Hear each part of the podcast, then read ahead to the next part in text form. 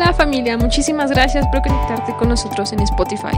Aquí estaremos subiendo todas nuestras prédicas del día domingo, así que no te las pierdas. Y recuerda que aunque estemos lejos, seguimos siendo iglesia. Te amamos mucho.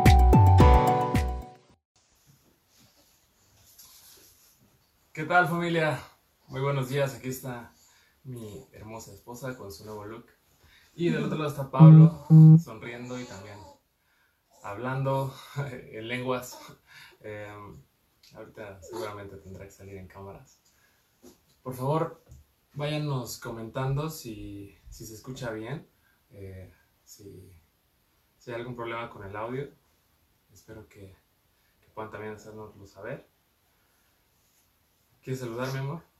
Hola, ¿cómo están? Queremos empezar a ver sus comentarios, saludándonos.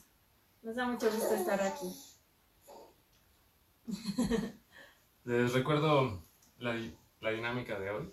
Eh, queremos tener un mensaje diferente, que no esté planeado por nosotros. Yo no tengo ninguna notas, ninguna estructura. Eh, al contrario, me gustaría... Espera, estoy viendo que si falta algo importante.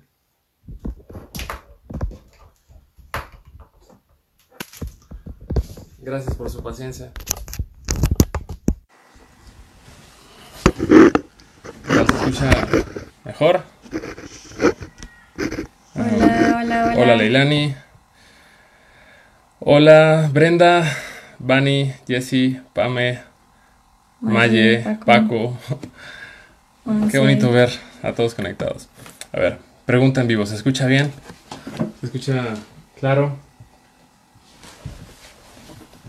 Para que una vez que empecemos con la dinámica eh, no tengamos ninguna interrupción. Ya se oye bien. Perfecto. Gracias, Bani. Gracias, Brenda.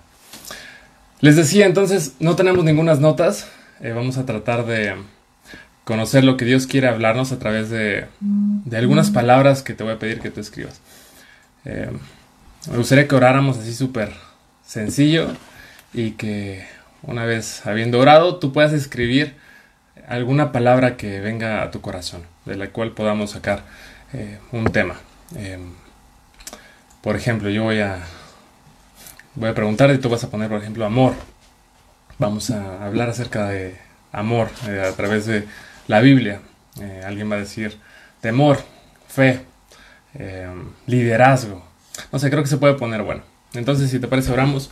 Señor Jesús, creemos que eres tú el que nos habla cada domingo, cada día. Y en esta ocasión especial queremos pedirte que, uses a todos los que estamos conectados a través de esta, de esta plataforma, Dios. Te pido que podamos escuchar tu voz, leer tu voz en los comentarios y, y que llenes nuestra boca, que llenes nuestros corazones. Haz algo nuevo en segunda milla el día de hoy. En el nombre de Jesús. Amén. Amén. Muy bien. Aquí Mac me va a ayudar a no perderme nada. Si alguien dice alguna palabra que sea eh, muy fuera de contexto, pues vamos a saltarla para que podamos hablar de las cosas más interesantes. Entonces, ahora sí quiero ver en tus comentarios qué, qué palabra hay en tu corazón. Ah, comencemos con alguna palabra que, que haya estado en, en esta semana presente. Presente en tu vida, que hayas escuchado, que hayas eh, leído y, y vemos qué, pa- qué pasa, ¿no? Esto es totalmente en vivo, entonces perdona si estoy un poquito nervioso o un poquito emocionado. Buenos días a mí, que me uní. Ya se conectó aquí. Magdiel. La estábamos esperando.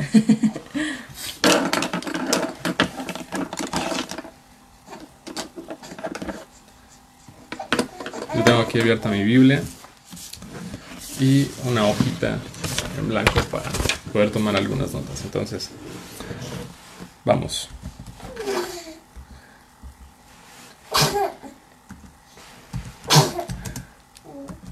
Hola Valeria, también hola.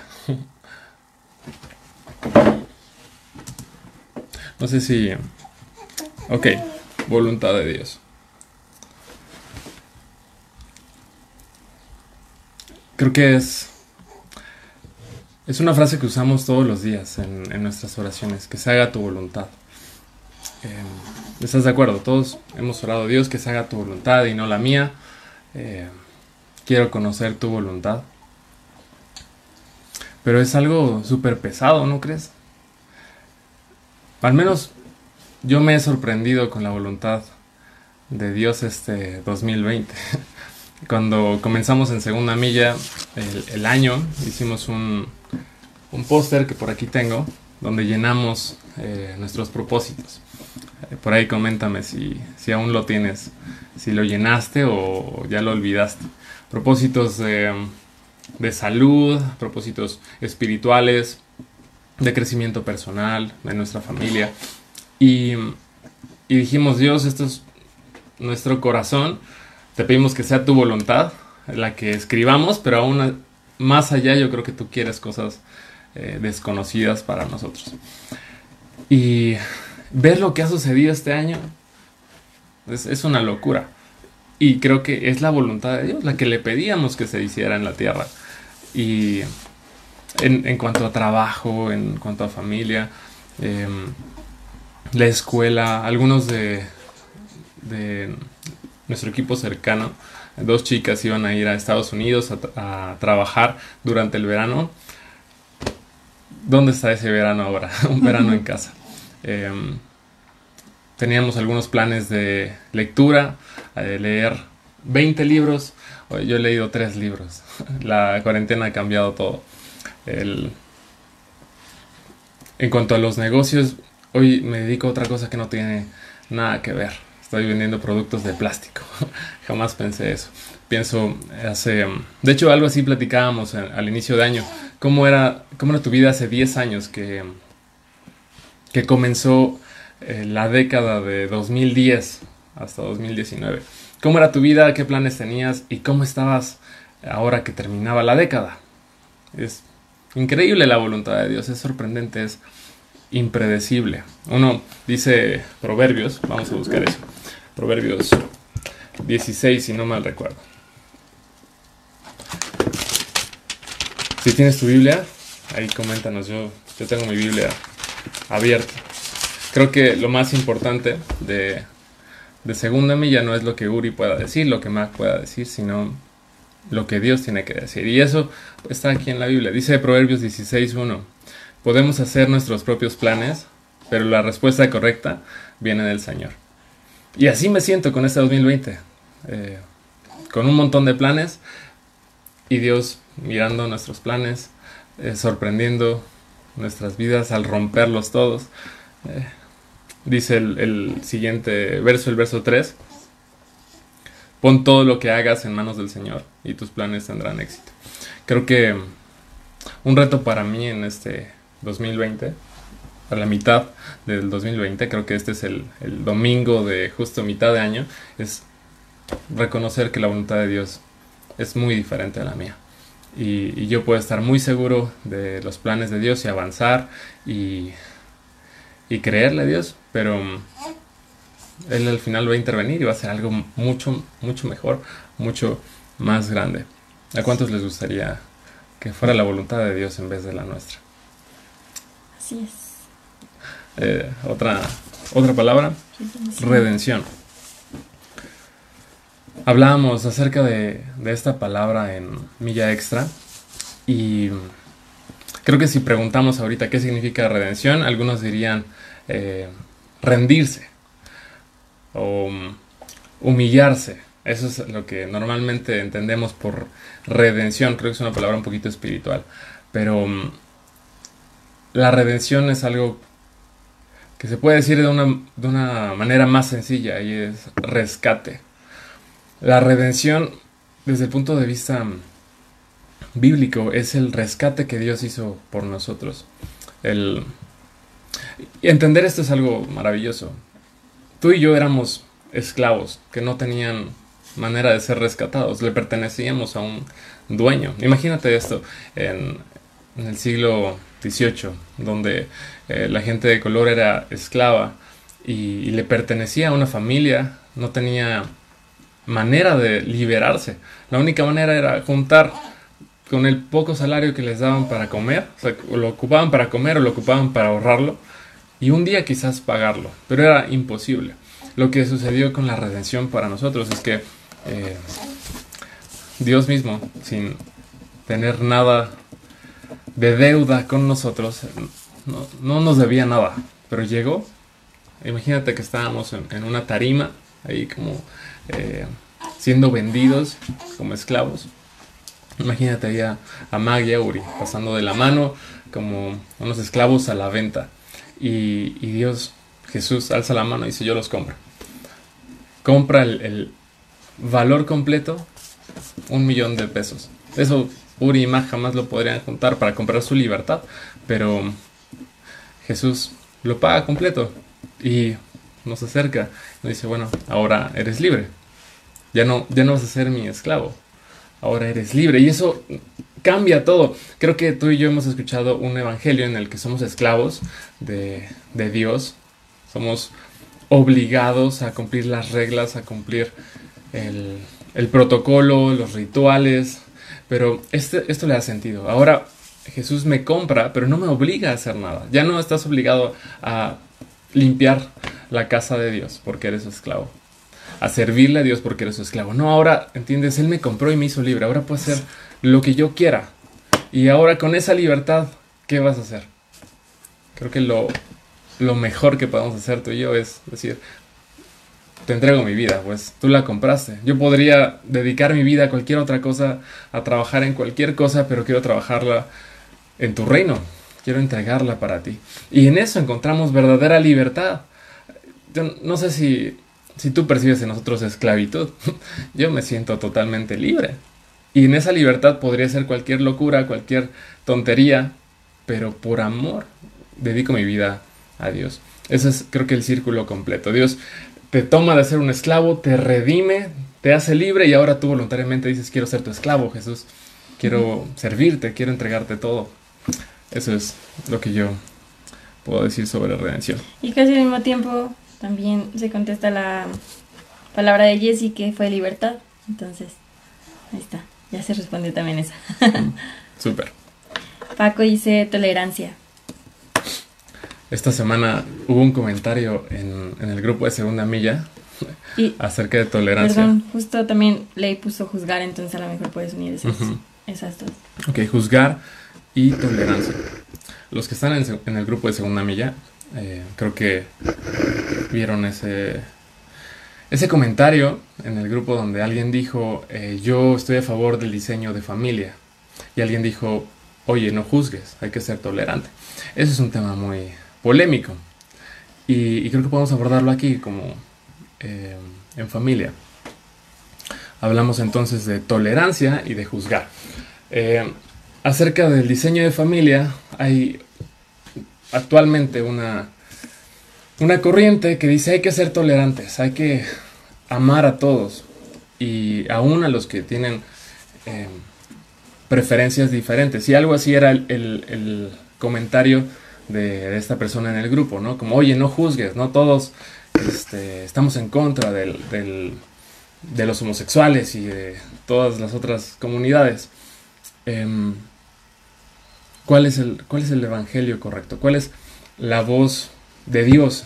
O sea, tú y yo podemos tener una opinión y se respeta, ¿no?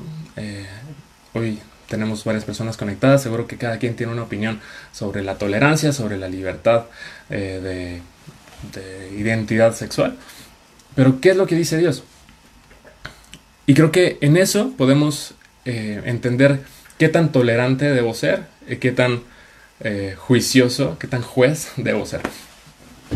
Creo que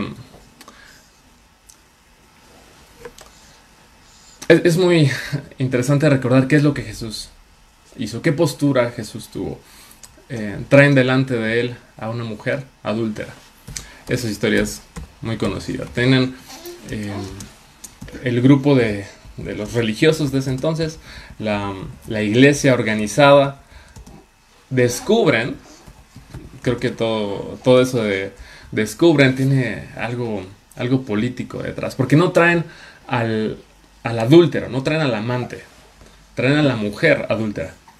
creo que había ahí un complot en contra de esta mujer, porque ambos, según la ley bíblica, ambos tenían que ser presentados para ser apedreados, eso es cierto.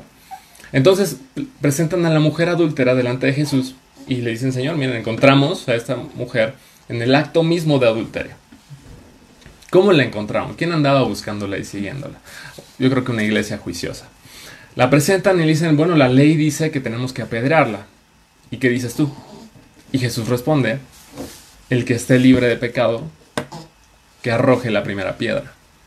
Es decir, el que no tenga ni una sola mancha, que sea el que se declare intolerante, que sea el que se declare juez. Ok, si tú eres el juez, es porque no tienes nada que ocultar. Eh, tú eres perfecto, ¿no? Entonces, vamos, matémoslos, apedrémoslo, publiquémoslos, hagamos una marcha para quemarlos a todos. Eh, y, quiero poner entonces en perspectiva nuevamente qué es, cuál es el concepto de, santidad, de perfección. Según Jesús, cualquiera que mira a una mujer para codiciarla, ya adulteró con ella en su corazón, ya es un pecador, ya es un infiel, ya, ya tiene amantes. Y según Jesús, según Gálatas, mira, vamos a, a Gálatas 5. Gálatas 5, 22. Ve en qué, en qué posición están los, los pecados escandalosos.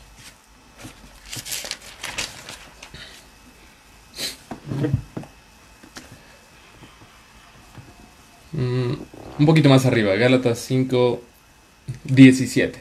Espero que estés conmigo. Dice, la naturaleza pecaminosa desea hacer el mal, que es precisamente lo contrario de lo que quiere el espíritu. Y el espíritu nos da deseos que se oponen a lo que desea la naturaleza pecaminosa. Están una fuerza que dice vamos a hacer lo correcto y otra que dice vamos a hacer todo lo que está mal. Eso es lo más divertido, es lo más rico de todo el pecado. ¿Y ¿Cuántos pueden confesar que sí, el, el pecado se siente, se siente bien a veces? Es una mentira, pero se siente bien, por eso lo hacemos. El espíritu nos da deseos que se oponen a lo que desea nuestra naturaleza pecaminosa. Estas dos fuerzas luchan constantemente entre sí. 18. Pero cuando el Espíritu nos guía ya no están obligados a cumplir la ley. 19. Cuando ustedes sigan los deseos de la naturaleza pecaminosa, los resultados son más que claros. Inmoralidad sexual. 1. Impureza. Pasiones sensuales.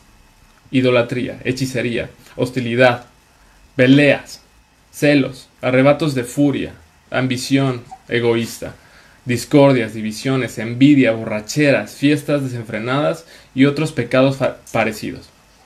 Permítanme repetirles lo que les dije antes. Cualquiera que lleve esa clase de vida no heredará el reino de Dios. Entonces, ¿cuál es la vida que te lleva al infierno? La tuya y la nuestra. O, quién está fuera de alguno de estos. Oye, aquí viene desde lo más em, quizás común, como celos, peleas egoístas, eh, ambición egoísta. Todos, todos en algún momento somos tontos y celamos a nuestra pareja. Em, y eso parece muy opuesto a lo que dice en el primer em, punto, inmoralidad sexual.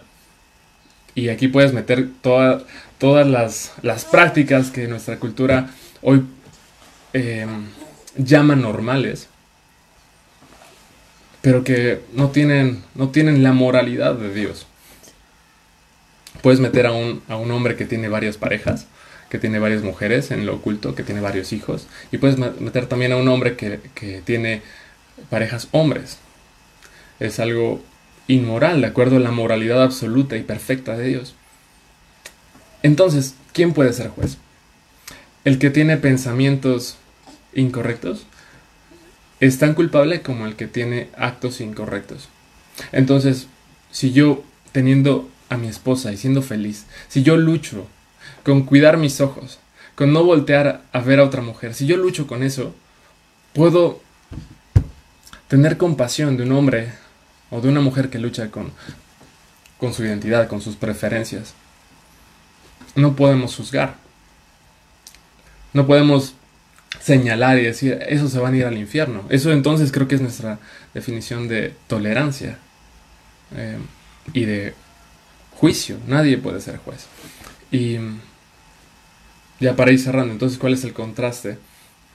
¿Significa que debemos aplaudirlo todo? ¿Debemos de ser open-minded eh, y tolerantes a todo? No, tenemos que también conocer lo que Dios quiere y, y de la manera correcta, con amor, compartirlo.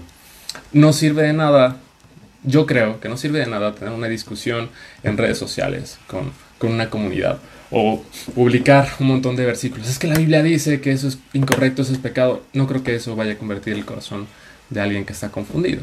Al contrario, creo que nuestro amor, nuestra cercanía, nuestra amistad puede convencer eh, a una persona de escuchar la voz de Dios. Creo que esa es la posición de la iglesia, una, una iglesia que ama, que abraza, que se acerca, que escucha, es entonces que em, yo trataré de predicar con el ejemplo y tener amigos de todo tipo. Para amarlos, para escucharlos, para responder sus preguntas. ¿Tú crees que si somos jueces y somos intolerantes la gente nos va a preguntar qué es lo que dice tu Dios? No, tu Dios se ve que es un asesino, juez, em, narcisista, porque eso es lo que tú transmites. Creo que es el amor, el camino. Sí.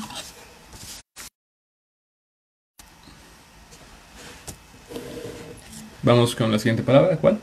Eh, nos dice propósito. Muy bien.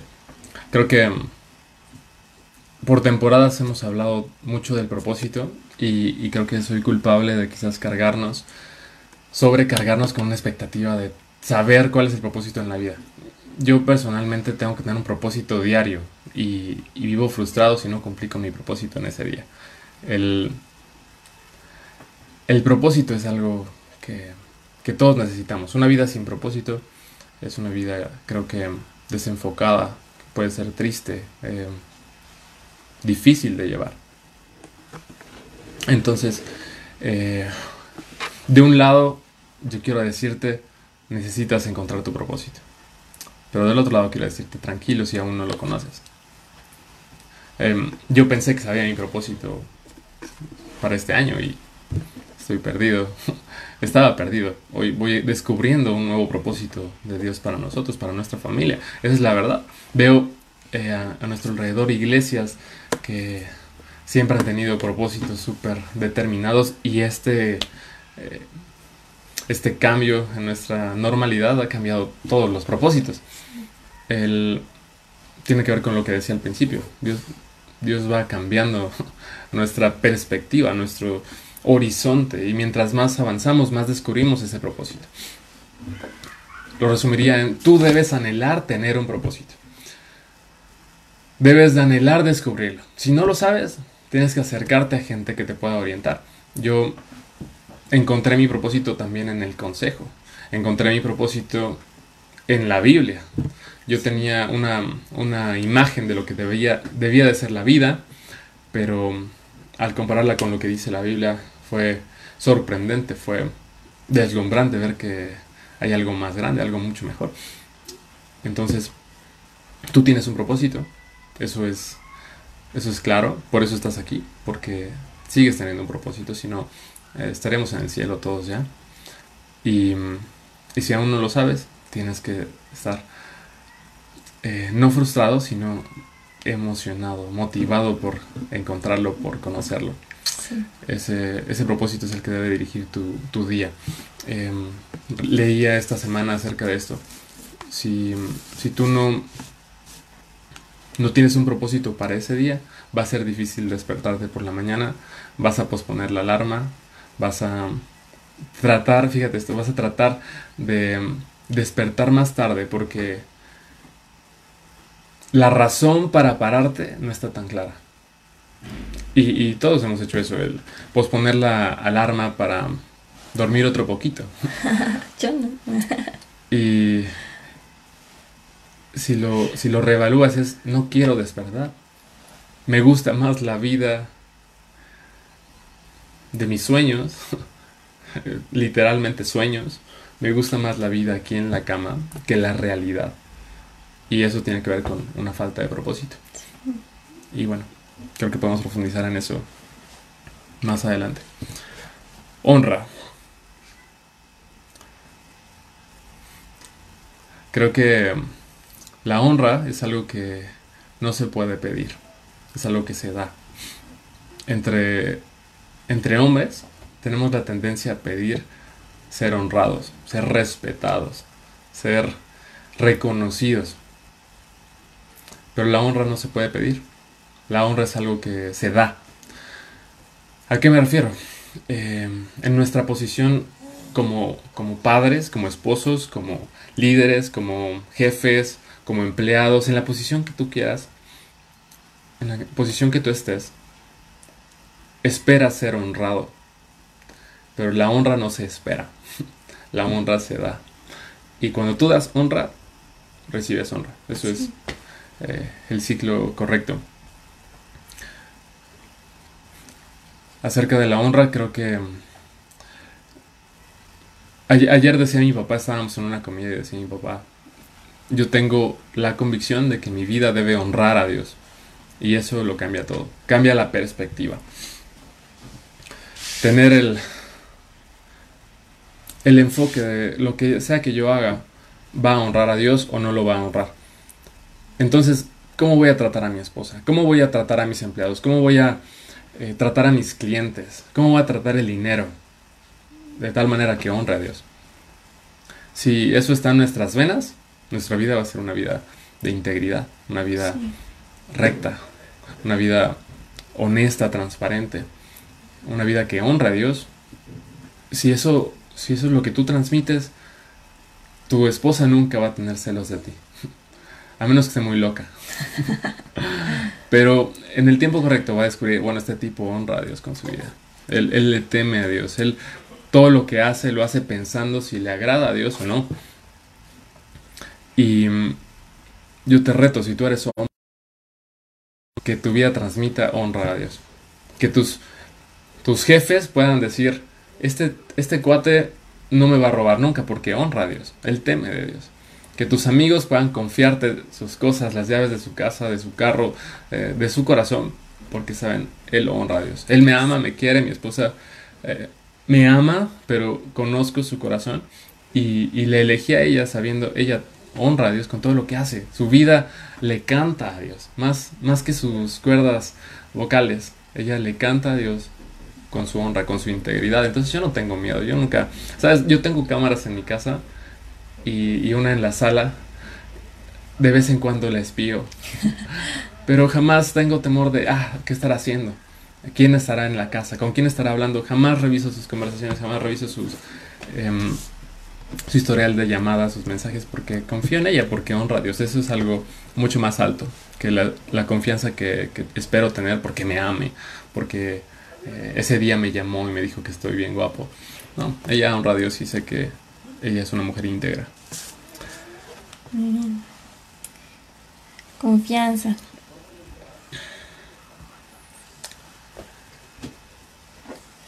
La confianza es fácil de. Es fácil de entregar en primera instancia.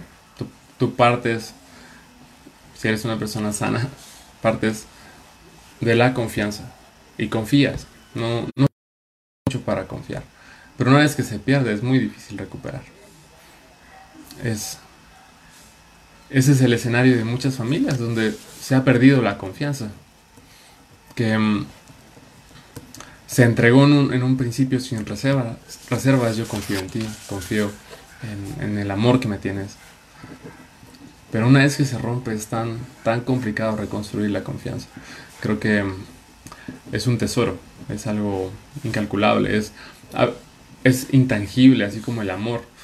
Pero deberíamos valorarlo. Si, si no somos pendientes de, de la confianza que nos tienen las personas, podríamos romperla en cualquier momento, la confianza que nos tienen nuestros padres, las oportunidades que nos dan, la segunda y tercera oportunidad que nos dan nuestros amigos, nuestra esposa, es algo que debemos valorar, porque es difícil de recuperar. Santidad. Hablaste un poquito en lo de juzgar, pero ¿quieres decir algo más sobre santidad? Santidad es algo que mm, se dice muy frecuentemente en la iglesia. Hay que ser santos, hay que ser eh, perfectos. Hay por ahí un versículo que, es 1 de Pedro 1.17. Sean santos como Dios es santo. Ese, pero, bueno, tú puedes abrirlo así, dices, sean santos porque Dios es santo. Y, y es mucho más allá de ser santos como Dios. No vas a ser santo como Dios jamás. El, el sentido de ese versículo en el, en el original idioma es tener un corazón que busca ser santo. No, no vas a ser santo, sino lo que quiera decirte Dios es busca y persigue con todas tus fuerzas ser santo, ser íntegro, ser, ser perfecto, aunque nunca vas a hacerlo. Es algo que tú y yo debemos anhelar, pero debes estar seguro, no vas a lograrlo.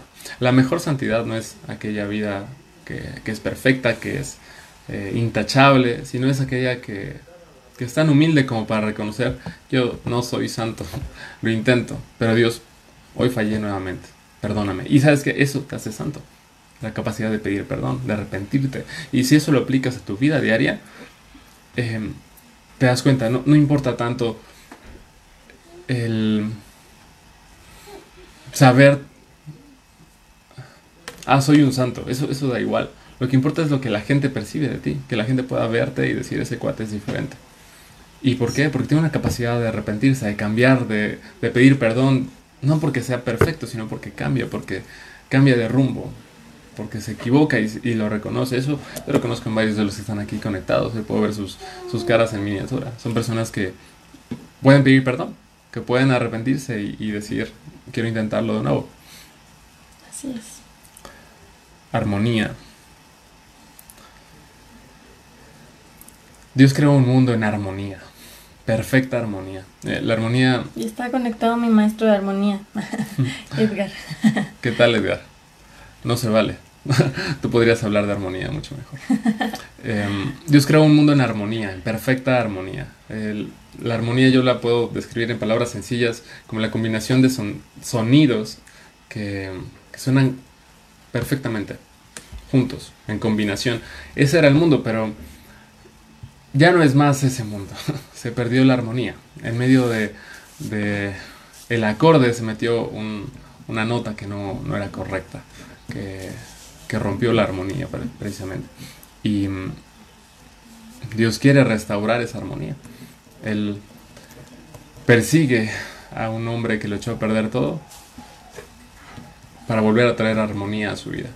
Yo me siento hoy, ayer estábamos celebrando eh, mi cumpleaños, eh, el día de, el viernes fue mi cumpleaños, estaba con mi familia, eh, ayer estaba con mis amigos y sentía armonía alrededor de mí, todo está bien, es hermoso lo que Dios ha cambiado, lo que Dios ha transformado. No había armonía en muchas cosas cuando yo era niño, no estaba mi papá, pero hoy está, ayer estaba mi papá conmigo, el, el viernes estaba mi mamá, estaba mi abuelo, estaba mi hermana, ayer estuvo mi hermano, todo va, es como una suma de notas que Dios va tocando alrededor de nosotros y es la vida que Dios quiere.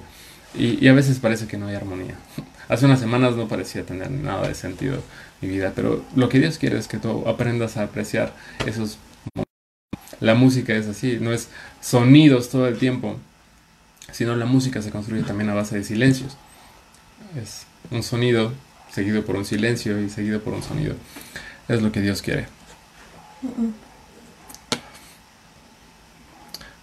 Pues creo que hay una falla con la conexión.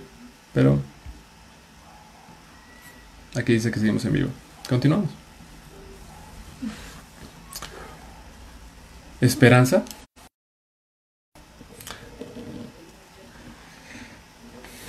Dice 1 Corintios 13. Si me acompañas.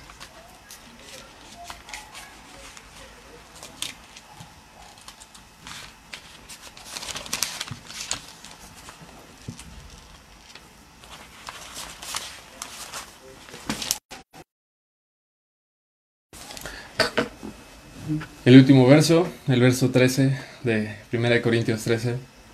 Tres cosas durarán para siempre. La fe, la esperanza y el amor. ¿Qué sería de una vida sin esperanza? ya no hay nada. Ya no hay nada si no hay esperanza. Incluso, ¿sabes qué? La, la esperanza va más allá de la muerte misma. no sé cuántos en esta conexión han experimentado la muerte de. Creo que no hay nada que pueda permitirnos como la dice Dante Gebel que no hay ateos, no existen los ateos. En un avión que va en picada a su choque contra la Tierra, perdió la capacidad de seguir volando, eh, tiene al menos cinco minutos. Ateo se confiesa creyente. ¿Cómo, ¿Cómo podrías enfrentar la partida de un ser querido si no es con la esperanza de volverlo a ver? ¿Cómo? ¿Cómo puedes enfrentar la muerte siendo tú el que está a punto de 3G? Ok. Vamos a esperar un momento si está bien la conexión. Creo que seguimos en vivo ahora. Te decía, la esperanza es algo que necesitamos. Sin esperanza, ¿cómo enfrentas aún la, lo que podría ser nuestro mayor enemigo? La muerte. Pues la muerte queda ridiculizada a través de la esperanza. División.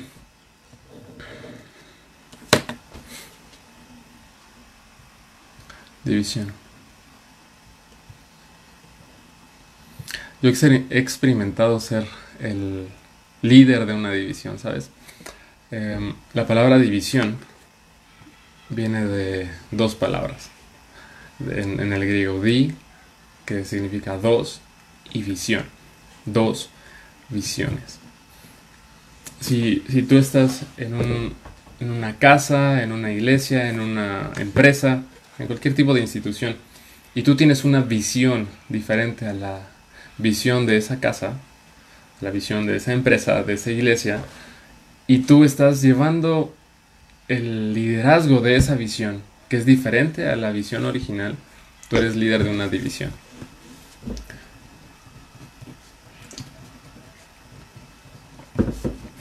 En, la iglesia en la que crecimos hay una visión hermosa. Que parte de esa visión es que existan otras iglesias.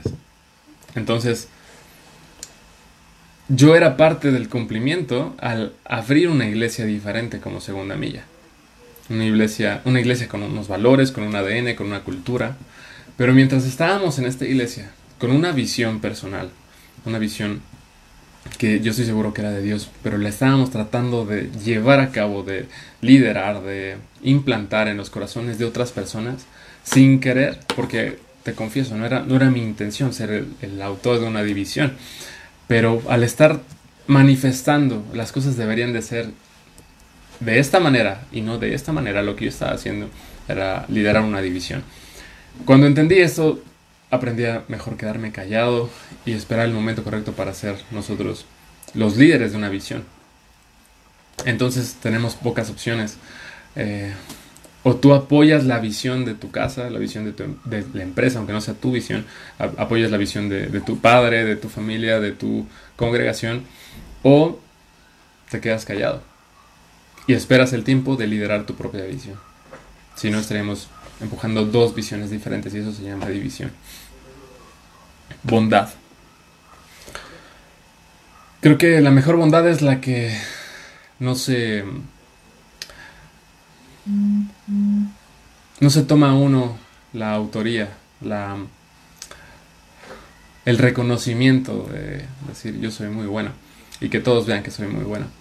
Dijo Jesús que no vea tu mano izquierda lo que hace tu mano derecha. Si tú eres bondadoso, que nadie lo sepa. Eso, ese es el mejor escenario, el mejor em, nivel de bondad. La que es en privado, la que es en secreto, la que nadie sabe, la que nadie se da cuenta, la que nadie aplaude. Porque dijo Jesús, la, la mayor recompensa que tendrán aquellos que anuncien su bondad es las palmas de la gente. Ya, esa es su recompensa. Todos saben que eres muy bueno. Pero no tendrán una recompensa mayor, que es la que viene de Dios. Pero que finalmente se refleja y la gente lo, lo nota. Claro, no se puede sin ocultar. tener que decir. claro. El, Es un fruto. el, sí, es un fruto del espíritu. Hablaba con, con un amigo esta semana acerca de las apariencias. Creo que uno no debe de buscar aparentar, pero finalmente va a aparentarlo porque es congruente con lo que somos. Nuestra identidad también aparenta, pero en congruencia. No, no buscamos una mentira de soy muy bueno, sino tú eres bueno y se aparenta de una manera natural. Esta también está buena. Ingratitud. ¿Tú quieres comentar algo? Tú eres aquí la administradora nada más. Entonces. Secretaria. Ingratitud. En segunda milla manejamos el concepto de gratitud como parte de eh, la revelación de lo que significa segunda milla. Una vida. En la primera milla es una villa, una villa, una vida por compromiso, una vida por obligación, pero lo natural, después de conocer a Dios, después de conocer su amor, lo natural es vivir agradecido. Entonces hay una transición, una, una conversión, una transformación de la primera milla a la segunda milla cuando te encuentras con Dios. Y se transforma tu vida de ser a lo mejor muy valiente, muy esforzado, eh, muy comprometido con, contigo mismo, con Dios quizás, con, con servir a Dios por obligación, porque es lo que tengo que hacer. Eso es una frase recurrente en la primera milla, el tengo que, pero la transformación en la segunda milla quita esa, esa frase ah, por una, una expresión proactiva de quiero. Ya no es estoy obligado, me dijeron, tengo que ir a la iglesia, tengo que dar mi ofrenda, tengo que conectarme, tengo que pararme a orar a las seis. No, es quiero hacerlo, estoy agradecido. Y mm, es triste ver que no es lo, lo más común. Lo más común es la frase tengo que. Y eso creo que está relacionado con una ingratitud. No, no has reconocido todas las cosas que tienes, todas las cosas que Dios ha hecho, el, el ambiente en el que Dios te ha puesto, los amigos que Dios te ha dado, la iglesia que Dios te ha dado. Si, si tú eres consciente de todo eso, el reflejo natural es quiero hacerlo, quiero participar, quiero conectarme, quiero compartir el video de segunda milla, quiero em, orar con mi iglesia a las 9 de la noche, quiero hacerlo porque estoy agradecido. Y no quiero decirte que eres un ingrato, pero cuando, cuando tú no lo reconoces, pues eso, eso puede estar en tu corazón. Complicado de decir. Influencia.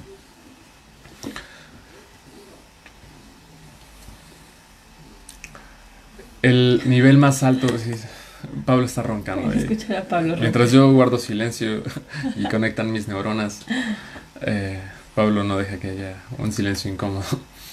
El, el nivel más elevado de liderazgo es influencia, según John Maxwell. Tú puedes ser, creer ser un líder porque tienes un puesto, porque tienes una silla, porque, porque te llaman jefe, porque te llaman amigo, porque eres el papá. Y si tú no tienes influencia sobre ese ambiente, tú no eres ningún líder. Tienes el título. Desgraciadamente el título es lo que más perseguimos, ¿no? Yo quiero ser el jefe, el líder, el director. Recuerden que yo soy el papá, yo soy tu esposo y tienes que respetarme, yo soy tu padre y tienes que obedecerme. Pero mm, ese es el nivel más básico y más... eh, sí. El más común, pero el menos valioso eh, que, que frecuentemente tenemos. Y lo que Dios quiere que tengamos es influencia, influir. Como iglesia somos muy buenos para criticar, pero somos tan malos para influir, influir en la cultura. Pero ¿qué tal la criticamos? ¿Qué tal le ponemos eh, etiquetas y juicios y condenación a cada, a cada cosa? Esto es malo, esto es muy malo, esto es del infierno. Pero ¿qué tanto influimos en lo que es malo? ¿Qué tanto influimos en lo que es del infierno? Dios nos ha llamado a ser influencia. Hay, hay muchas áreas en la cultura en las que tú y yo podemos ser influencia. En el área económica podemos ser influencia y cambiar las cosas a, través de, la riqueza que Dios nos da. Podemos ser influencia en, las artes, en, la música, en, los, en el cine podemos ser influencia. En, en redes sociales podemos ser influencia, pero ¿qué tal somos muy buenos para postear imágenes que no influyen en nada? Son, la gente lo quita, eso no sirve de nada. Queremos ser influencia. Ese debería ser nuestro anhelo. Influir y no criticar. Es uno de los valores de Segunda Milla. Sí. Ana dice miedo. Miedo. El el enneagrama dice que el miedo es el más frecuente de nuestros pecados. Em, la mayoría de los seres humanos son dirigidos por la persecución de seguridad. Lo que nos motiva es sentirnos seguros, dejar de sentirnos vulnerables. Y si le rascas un poquito más vas a encontrar que el resto de pecados, el resto de errores, el resto de, problemas que, te consigues es porque estás buscando sentirte un poquito más seguro. Entonces, eh, el, que, el que peca por em, avaro, por, por querer tener más dinero, el que deja su propósito a su familia, etc., por tener más, en realidad estaba buscando sentirse seguro con lo que tiene.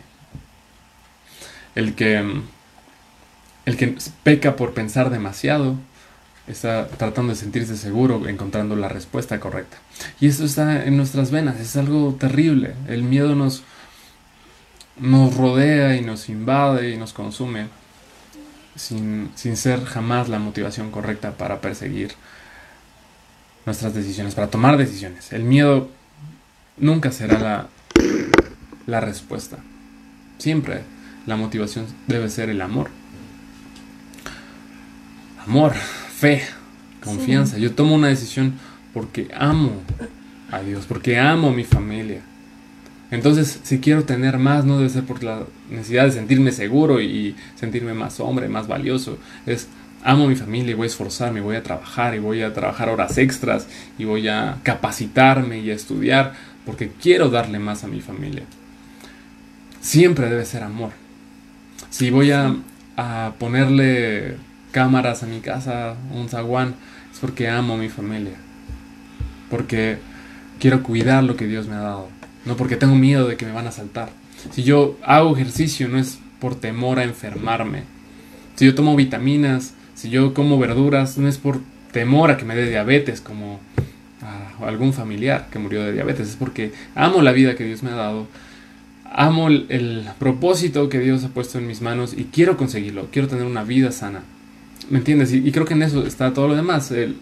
si yo uso cubrebocas, si yo me lavo las manos, si yo evito eh, abrazar a todo el mundo, es por amor, no por temor a que me contagien, es, amor. Sí. Muy bien. Perdón. El perdón es tan fácil de, de decir, te perdono, me perdonas, y tan difícil de consumar. Tiene, tiene un proceso mucho más largo que lo que toma unir cada letra de la palabra perdón. Y el problema es que nos rendimos en el proceso de perdonar porque no somos conscientes de que es un, de que es un proceso más largo que nuestras expectativas y pensamos que las cosas van a cambiar por decirte perdón, pero no cambian inmediatamente. Dios, Dios es soberano y puede hacerlo. He visto en, muchos escenarios, en muchas escenas alrededor de, nuestra vida, personas que dicen te perdono y, y, ya quedó sano, quedó tranquilo. Mi esposa me ha perdonado y aparentemente todo, todo está bien. Pero muchos muchos escenarios también es te perdono y te sigo odiando. y debemos entender que nada de lo que nosotros hagamos será de la manera que Dios lo hace. Yo quisiera perdonar como Dios perdona. Eso a veces nos afecta de la manera inversa, pensando que Dios nos perdona como yo perdono. Entonces me limita hablar de perdón porque, oye, yo no puedo perdonar a mi, a mi ex esposa, yo no puedo, puedo perdonar a mis padres. ¿Cómo Dios me va a perdonar a mí? Oye, Dios no mide el perdón como tú lo mides. La manera en que, en que Dios obra es perfecta. Nadie jamás será perfecto. Es uno de sus atributos. Él solamente, solamente es perfecto. Tú y yo solamente somos un pequeño reflejo. Jamás seremos como Él es bueno, como Él perdona, como Él ama. Y no debemos medir el perdón de Dios con nuestra capacidad de perdonar.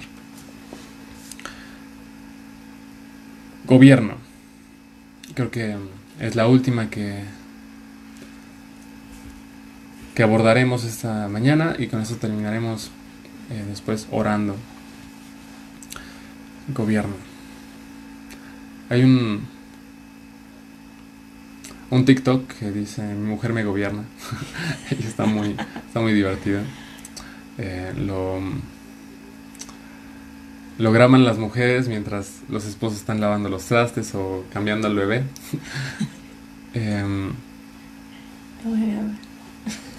el gobierno de Dios para nuestras vidas es, es un reto que Dios gobierne nuestra vida, que Él gobierne nuestros pensamientos, que Él gobierne nuestras decisiones. Él, es un debe ser, ¿no? Que Él gobierne mi vida, que Él gobierne mi, matrimonio, que Él gobierne mis finanzas. Pero sabes que, aunque es la intención de Dios, aunque es el deseo de Dios gobernar, sea, ser el rey, tú y yo frecuentemente nos sentamos en el trono del rey. Somos los que eh, a veces decimos Dios gobierna en, nuestra familia. Pero en el momento decisivo tú eres el que lo gobierna. Yo soy el que toma las decisiones. En el, en el reinado de David, ves a, un hombre que para todo le preguntaba a Dios, casi todo. Em, se, se, manifiesta un hombre que antes de ir a la guerra, antes de, de construir un edificio, consulta a Dios. Entonces el reino de David refleja el reinado del Mesías, el reinado eterno de Dios. Un, lugar, un territorio en el que gobierna Dios es un territorio en el que se hace la voluntad de Dios. Sin embargo, recuperamos nosotros el trono. Y, y creo que eso es lo que termina maldiciendo nuestras decisiones, nuestra vida, nuestros resultados, que nosotros metemos la cuchara, ponemos nuestras huellas digitales en lugar de dejar que Dios sea el que actúe. Queremos llegar a una meta y mientras le decimos a Dios, tú gobierna, tú hazlo, es, nos invade la impaciencia, nos invade la inseguridad y metemos nuestras manos sucias y tratamos de arreglarlo, de, de manejarlo y demostramos solamente que Dios no está gobernando el, el milagro de salvación incluye una oración que dice, yo te confieso a ti Jesús como mi Señor y mi Salvador. Una oración de corazón que le dice a Dios, siéntate en el trono de mi vida. Yo me he sentado en el trono, yo la he dirigido y mira qué buen rey soy que lo he reinado todo. Que mm, a lo mejor he tenido algunos éxitos, pero viéndolo bien, te necesito. Necesito al que me creó, al que me trajo a este mundo con un propósito. Siéntate tú en el trono. Gobierna tú mi vida. Ese, ese es el milagro de salvación. Rendirle a Dios nuestra vida entera. Darle a Él el, el volante a nuestra vida, la dirección. Decirle, tú gobierna a partir de ahora. Y creo que eso no sucede en esa primera oración, sino que es algo que sucede día a día, en los momentos determinantes, en las circunstancias cruciales, en, la pelea con tu esposa, en, el regañar a tus hijos, en pelearte con tu jefe, pelearte con tus empleados. Nuevamente, recordar esa oración que hiciste de salvación y decirle, Dios, gobierna tú, ayúdame. Gobierna Dios mis pensamientos porque me están matando, porque me están, eh, me está consumiendo la ansiedad. Gobierna tú mis pensamientos, gobierna mis emociones. Yo soy un, hombre que a veces es súper emocional y, e impulsivo. Entonces Dios controla mis impulsos y gobierna tú. Y creo que con eso podemos cerrar que Dios gobierne nuestra vida. Y, y no como si nunca lo hubiéramos orado. Espero que en este auditorio virtual haya personas que nunca hayan entregado las riendas de su vida a Dios y, y que hoy pueda ser esa celebración de es la primera vez que le doy mi vida a Dios.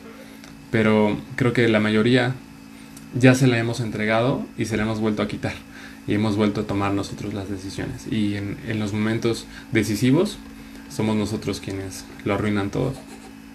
Esa es la verdad. Nuestra vida está de esta manera porque Dios no la ha gobernado al 100%. Así como te encuentras hoy es un resultado de tus decisiones y necesitas reconocerlo. Y que todos juntos podamos terminar diciéndole a Dios, ¿por qué no gobiernas tú mejor? tú sabes más. ¿Te parece? Sí.